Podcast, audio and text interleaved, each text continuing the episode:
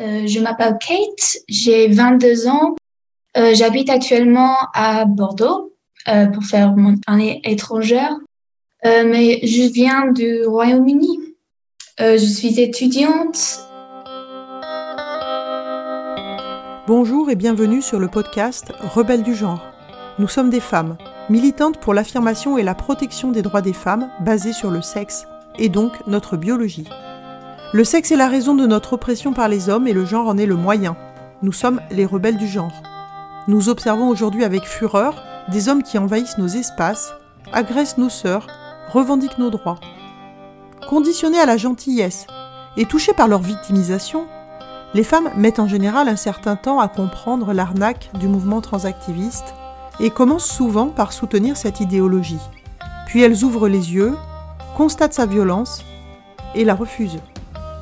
Ce podcast est là pour donner la parole à des femmes qui expliqueront pourquoi et comment elles sont devenues critiques du genre et qui témoignent de leur parcours. Écoutons leurs paroles.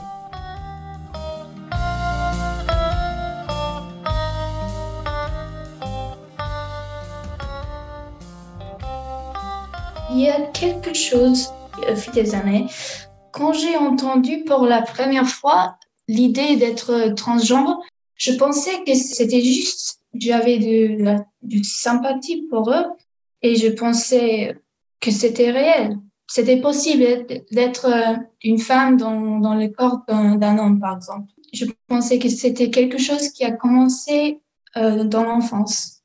Et ce n'était pas quelque chose qui était poussé sur les enfants par les parents. Maintenant, je pense que ça, c'est la vérité. Et oui, je, j'ai trouvé le concept d'être transgenre quand j'avais environ 13 ans. J'ai regardé des vidéos, des documentaires créés dans les États-Unis de Jazz Jennings, un garçon qui a été euh, considéré comme fille par ses parents parce qu'il aimait des choses typiquement féminines euh, comme des jupes de couleur rose et ils ont, ils ont dit, oui, notre, notre fils est maintenant une fille et ça va être comme ça pendant toute sa vie. C'est ça. Et voilà, j'ai trouvé ça et je pensais que c'était normal. Alors, je continuais ma vie comme d'habitude.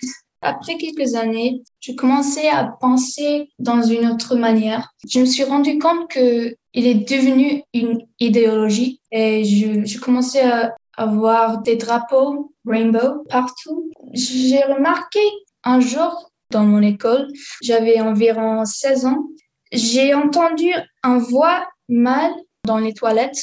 Je me sentais immédiatement inconfortable. Je pensais que c'était pas possible. Il n'est pas un homme dans, dans les toilettes. J'étais gelée, quoi. J'ai sorti de la toilette et euh, j'ai lavé les mains et j'ai vu à côté de moi c'était c'était un homme, mais dans, dans une jupe. Et il avait des cheveux longs. Il a souri à moi et il a dit euh, bonjour, comme c'était normal. Et j'étais un peu choquée. Voilà, c'était ce jour-là que je me suis rendu compte que, en fait, nos espaces femelles n'étaient plus femelles. Et les toilettes pendant l'école, pour moi, elles étaient les, les seuls endroits où on pourrait euh, échapper des hommes, des garçons. Ils étaient les espaces où on pourrait être seul et seulement avec ses amis. Pendant les années préscolaires, on est généralement très, très inconfortable comme fille. Nos corps changent. C'est la période de puberté. Et je me souviens que j'étais vraiment, vraiment pas contente avec mon corps. Alors, quand on voit un homme, un garçon dans les toilettes, il y avait quelque chose qui, qui me semblait pas correct avec ça. Et voilà. Euh, après ça, j'ai commencé à regarder des vidéos sur YouTube de Kelly Jekin, une rebelle de genre qui fait des, des vidéos en direct, des, des lives sur YouTube presque chaque jour. Elle était contre, absolument contre l'idée de transgenre. Elle a exprimé que c'était absolument impossible de changer le genre. Et je pensais à, l'époque que c'était un peu extrême parce que j'avais jamais entendu quelqu'un qui a dit que c'était impossible. Je pensais que c'était possible parce que c'était une, condition médicale, quoi. Mais elle a dit non, c'est juste une autre manière que les hommes veulent pousser eux-mêmes dans nos espaces. Et c'est une autre euh, forme de sexisme. Et en fait, je me suis rendu compte que j'étais d'accord avec elle. J'ai regardé aussi des vidéos de Megan Murphy qui a dit une phrase qui a resté avec moi. C'est Man did not create woman. L'homme n'a pas créé euh, la femme. À l'université, l'idéologie était plus présente euh, je tentais de suggérer avec mes amis que le transgenre, c'est, ça peut être possible. Je suis ouvert à n'importe quoi. Vraiment, je suis jeune. je ne sais pas ce qui est absolument vrai ou absolument faux. Et je, je suis ouvert si je peux être convaincu. Si, si c'est possible d'être euh, une femme dans, dans le corps d'un homme, si quelqu'un peut me dire que c'est possible, peut-être je vais repenser. Mais pour l'instant, je voulais exprimer à mes amis mes opinions parce que je voulais pas mentir. J'ai senti que c'était un mensonge de, dire que c'était vrai d'être euh, transgenre. Il y a des gens autour de moi qui, j'étais obligée d'utiliser le pronom elle pour euh, un homme qui était à côté de moi. Et c'était pas correct pour moi alors j'ai dit des choses comme ah ben, il, a un barbe, il, mais il, euh, il ne ressemble pas à une femme. C'était comme une blague. J'essaie d'être euh, un peu euh, je, je, plaisantais, quoi.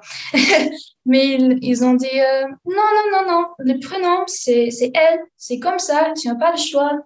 Et à cette époque, j'ai remarqué que oh wow, c'est partout. J'ai pas raison dans cette culture. Pendant cette période, il y avait quelques événements qui ont confirmé que c'était pas euh, logique, cette idéologie. J'étais dans une boîte de nuit et euh, il y avait une femme à côté de la porte. Je pense qu'elle était là pour vérifier le, bien-être de, les femmes, je crois, dans les, dans les toilettes. Mais il, elle, elle n'a pas remarqué qu'il y avait un homme qui utilisait la toilette pour des femmes. Euh, J'étais dans la toilette, l'homme était là et il a pointé ma poitrine et il a dit Oh, j'aime, j'aime tes vêtements, j'aime ton t-shirt. Et j'étais immédiatement inconfortable, bien sûr. Et j'ai dit euh, Oh, c'est les toilettes pour des femmes ici. Et il a dit Oh, je suis trans. C'est tout. Il n'a pas dit euh, euh, désolé ou il était fier d'être euh, entre guillemets trans. Et voilà, j'ai raconté cette histoire à mon ex et pendant notre rupture, il a dit Oh, t'es transphobe parce que tu te sentais inconfortable qu'un homme a dit qu'il aime ton t-shirt dans les toilettes et tu n'as pas dit merci, tu as dit que c'est des, toilettes pour les femmes. Tu es un tough. Il a dit, tu es hétérosexuel, tu ne comprends pas les souffrances de la communauté LGBT. Et voilà. Après ça, j'ai pris euh, une pause. Ça suffisait pour moi parce que pour ma, ma, ma santé mentale, c'était mieux de me distancer de ça. Pourquoi penses-tu que cette idéologie est une menace pour les femmes, pour leurs droits, pour les enfants, pour la société, pour la démocratie? Je pense que c'est assez logique que les femmes doivent avoir leur propre espace juste pour elles. Parce que si on n'a pas ça, notre sécurité, c'est inexistant. Comme j'ai dit, les toilettes sont les seuls endroits où les femmes et les filles peuvent s'échapper des hommes et je crois que c'est sacré. Et tout au long de l'histoire, les femmes ont également lutté pour le droit d'avoir leur propre catégorie de sport et maintenant, ça sert à rien parce qu'il y a des mâles dans les compétitions. On n'a même pas ça maintenant. C'est vraiment inutile d'avoir des catégories de sport qui sont mélangées comme ça. Et nos réussites, nos succès ne sont pas les nôtres. Et c'est une insulte de dire que si on ressemble à une image stéréotypique d'une femme, on est une femme c'est juste pas vrai et ça perpétue des, stéréotypes sexistes avant cette période de la, la croissance de cette idéologie, je pensais que qu'on est arrivé à un point où le sexisme c'était beaucoup mieux. Il y avait moins de stéréotypes. Tout le monde pourrait porter n'importe quoi comme vêtements. Mais maintenant, je vois plus de stéréotypes dans les vêtements des femmes. Et aussi, c'est à cause des, gens comme des, des dragsters. Je crois que ça, ça pousse l'idée que les femmes, c'est vraiment juste euh, un personnage et c'est pas des humains. J'ai remarqué la même chose euh, dans l'université où j'étudie maintenant, mais au Royaume-Uni, il n'existe pas des toilettes juste pour des femmes. Et je sais pas si c'est une loi, mais on n'est pas obligé d'avoir des, des, espaces juste pour des femmes. J'ai pas vu des, des espaces comme ça. J'ai l'impression que en Écosse, il y a des mouvements où euh, on doit utiliser les, les, pronoms corrects dans les espaces de travail et dans l'université. Dans les entreprises, en particulier au Royaume-Uni, euh, souvent on est obligé ou on est un peu forcé de mettre euh, ces pronoms euh, à la fin des emails, que j'ai pas remarqué ici. J'ai juste l'impression que c'est plus présent au, Royaume-Uni. On a des mouvements dans les universités très, très euh, agressifs. Il y avait une femme qui a été harcelée. Elle s'appelle Kathleen Stock. Elle a été harcelée par ses étudiants parce qu'elle a exprimé ses idées euh, sur euh, le sexe et le fait que le sexe n'est pas le genre on ne peut pas changer le sexe. Elle a quitté son travail à cause des agressions de, ses étudiants. Il y a aussi des gens qui ont été euh, envoyés de leur travail parce qu'ils ont exprimé qu'ils étaient hum, critiques de genre. Alors ce n'est pas hum, acceptable d'être critique de genre au Royaume-Uni, c'est vraiment pas. C'est un risque pour euh, le travail et pour euh, toutes les choses vraiment. On n'est pas en sécurité si on exprime que les femmes sont des femelles, sont les femelles. Donc euh, là, tu témoignes de façon anonyme.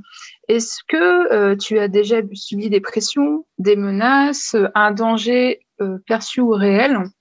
Ou est-ce que tu te sentirais en sécurité pour parler librement à ce jour? J'utilise un pseudonyme parce que même si ce n'est pas probable que mes amis vont écouter de ce podcast, je veux pas le risquer parce que au Royaume-Uni, si on exprime qu'on est critique de genre, ça peut être vraiment dangereux pour euh, le travail, pour la sécurité de, sa vie. On est obligé de conformer à cette idéologie. Dans beaucoup d'entreprises, il y a une politique de tolérance on doit euh, finir euh, les emails avec euh, ces pronoms. C'est vraiment obligé dans beaucoup d'entreprises. Par exemple, il y a une femme qui s'appelle Kathleen Stock une professeure de philosophie euh, qui a été harcelée par ses étudiants pour avoir exprimé ses avis et elle a quitté le travail à cause de ça. As-tu quelque chose à ajouter? Oui, je pense que le, le concept d'être non-binaire, c'est régressif parce que ça nie que les femmes peuvent porter n'importe quoi et avoir une apparence euh, pas typiquement féminine. Et euh, c'est absolument fou pour moi, en fait. je me, je me sens que c'est, c'est triste de dire que, qu'on n'a pas un pronom qui est euh, fidèle à, à la vérité. Être non-binaire, c'est de, de donner l'identité, comment dire, c'est vraiment complexe. Si on est, on s'appelle comme elle, si on dit she, on doit conformer euh, tous les stéréotypes pour dire que qu'on est non binaire. Ça veut dire que je suis je suis mieux que des autres femmes qui conforment aux stéréotypes. Ça veut dire que si on est lesbienne, par exemple, on n'est pas vraiment une femme. Si on aime des, des hommes, on a aussi des stéréotypes qui viennent avec ça. Et ça, ça restricte les femmes euh, et c'est pas nécessaire. C'est vraiment inutile de, de s'appeler non binaire. On doit être euh, juste toi-même. c'est ce que c'est le but du féminisme, d'être soi-même euh, sans les restrictions du, genre et euh, ça arrête la cause, le, mouvement de, créer une autre une autre catégorie. Ça prend la parole, ça, ça prend l'espace qui qui sert à rien vraiment. c'est vrai, c'est vrai que ce point de vue sur le, la non-binarité, on l'a encore jamais développé, mais c'est, mais c'est vrai. Dire oui, c'est vrai. binaire, c'est une façon de se rendre un, peu euh, intéressante. C'est, c'est ultra nombriliste, comme si on pouvait être à 100% euh, enfin, cocher toutes les cases du genre, ou alors ça voudrait dire que toutes les femmes qui disent pas qu'elles sont non-binaires, c'est vraiment, elles adorent être opprimées, quoi. C'est mhm. complètement fou quand ils pensent. c'est hallucinant, ouais. C'est vraiment complexe. C'est pour ça que je ne peux pas penser aux mots parce que c'est une idée nouvelle et c'est juste fou. Ouais, c'est vrai. Non, mais en, réalité, quand euh, une, femme euh, annonce qu'elle est non-binaire, c'est si tu es non-binaire, ça veut dire que logiquement, tu te conformes à rien. Mais quand tu regardes comment elle s'appelle l'actrice euh, Hélène Page non-binaire, bon, bah, derrière la double mastectomie, la testostérone, etc. Donc en fait, elle est, elle est pas du tout non binaire. Elle est, non, elle est devenue, euh, elle est devenue homme trans, Paige. Oui, mais elle, elle, a fait un coming out non binaire. Ouais, oui, non, mais de toute façon, oui, il y, a beaucoup de F2M qui sont non binaires au début. Oui, non, mais c'est ça. Donc en fait, c'est juste mm, mm. une façon de se rendre intéressante, quoi. C'est, vraiment le truc. Euh, je suis non binaire, euh, les meufs. mais je me fais quand même bah, couper les seins. Il y a une telle haine, il y a une telle culture de la haine envers les, contre les femmes dites cisgenres qu'en fait, euh, si toi, euh, tu dis pas, par exemple, que tu es queer, bah, en gros, tu es une sale cisgenre, en fait. Il y a aussi ça dans le milieu. Je pense que c'est pour ça qu'il y a beaucoup de femmes qui font des coming out dans le milieu queer. Bah, c'est ce que c'est ce qu'elle a expliqué euh, Esther, d'ailleurs, dans le témoignage. C'est vraiment ça qu'elle raconte. Mm. C'est que enfin, tu deviens, tu rentres un peu dans un groupe d'opprimés, donc tu deviens un peu intéressante. C'est ça, puis surtout, on arrête de te dire que tu qu'une sale merde, en fait parce qu'il y a, y, a, y a, tellement d'insultes contre les femmes euh, dites cis, c'est ouf, quoi. Ouais, c'est misogyne. Mm, c'est très, voilà, c'est très misogyne. Il y en a, c'est vraiment pour échapper à la misogynie. J'espère que ça va être utile et que j'ai donné un peu d'une perspective un peu différente. Est-ce que vous sentez que c'est plus euh, comment d'être euh, une rebelle de genre en France? Parce que je connais personne en Angleterre. bah, en fait, on n'est pas très nombreuses non plus et surtout, on est très isolés. Et ce qu'on fait avec ce podcast, c'est euh, justement qu'on finalement on fait prendre conscience aux femmes qu'en réalité, on est nombreuses. On a beau être isolés, on, est, on existe, on est nombreuses. Quoi. Je trouve qu'on a eu un énorme cadeau qui nous a été fait, mais vraiment énorme. C'est Marguerite Stern qui a créé les collages. Et ensuite, en, mettant les pieds dans le plat sur la question du genre euh, et en créant l'Amazon, qui est officiellement critique du genre, c'est marqué dans les manifestes, ah c'est dit quoi, on est critique du genre. Et donc là, euh, je dirais que je suis colleuse en fait, hein, tu as compris? Euh, tu, vois, tu sais ce que c'est les colleuses? L'Amazon Colleuse, non en fait. Les collages dans les rues, les collages contre les féminicides, etc. c'est des femmes qui collent la nuit dans les rues des messages féministes sur les murs. C'est pas vraiment lié, mais j'ai vu aujourd'hui. Est-ce que vous avez vu, c'était un spectacle quoi, près, euh, près, de la Tour Eiffel aujourd'hui avec euh, les, les, femmes qui ont qui ont peint le drapeau ukrainien sur leur poitrine, mais sans vêtements. Ah, c'est les femelles. Les femelles. À, moins que ce soit l'Amazon, je sais pas. C'est l'Amazon ou les femelles? Attends, je vais regarder, je, ne bouge pas. C'est les femelles. Ah, cool. Alors, euh, vous pensez que ça c'est féministe? Oui. Féministe? Alors oui, tout à fait. Euh, c'est complètement féministe. Alors pourquoi les femmes, ces femmes euh, manifestent-elles euh, seins nus? C'est pour dire, bah, en fait, notre, nos seins ne sont sexualisés que parce que vous les regardez avec vos yeux dégueulasses. Mais nos seins, c'est juste notre corps et on fait ce qu'on veut avec. Le message mmh. des femmes, c'est clairement ça. Donc le, regard qu'on porte sur les seins des femmes, qui, doivent qui sont toujours soit trop gros, soit trop petits, soit machin, soit doivent être cachés, doivent être pour allaiter, doivent être pour le sexe. Non, en fait, nos seins, c'est notre corps et il nous appartient. Donc, mm. c'est une façon de, montrer notamment les inégalités de traitement entre les femmes et les hommes, puisque les hommes peuvent se promener euh, torse nu et pas les femmes.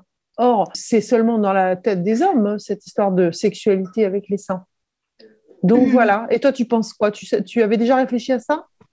Oui, je ne sais pas, parce que les sons sont utilisés trop, euh, juste en général, dans l'art, partout.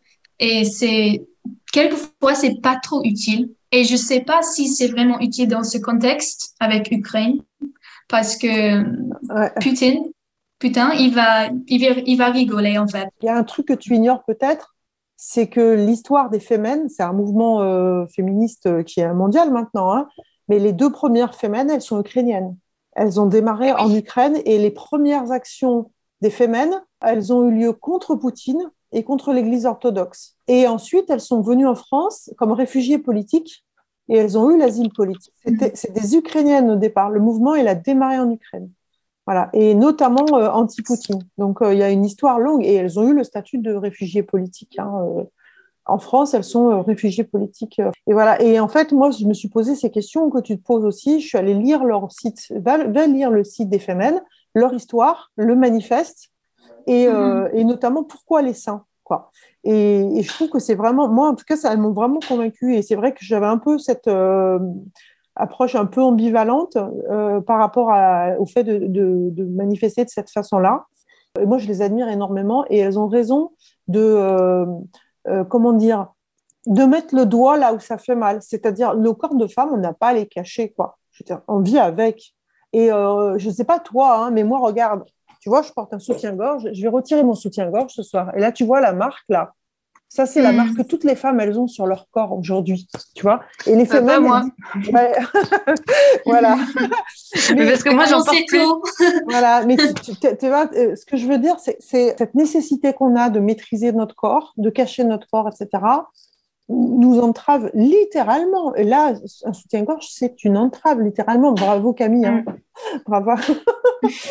enfin, en tout cas, moi, j'admire vraiment beaucoup. Et après, je pense aussi que les femmes, elles ont une place dans, dans l'histoire du féminisme parce qu'elles sont, allées, elles sont au bout du bout. Et l'Amazon, aujourd'hui, c'est euh, leur petite sœur. Hein. Euh, et j'en fais partie, elles vont plus loin que euh, ne vont les mouvements mainstream. Et c'est grâce à ces, féministes qui, sont, qui vont jusqu'au bout de leurs idées que l'ensemble du bateau avance. Elles montrent la direction, en fait.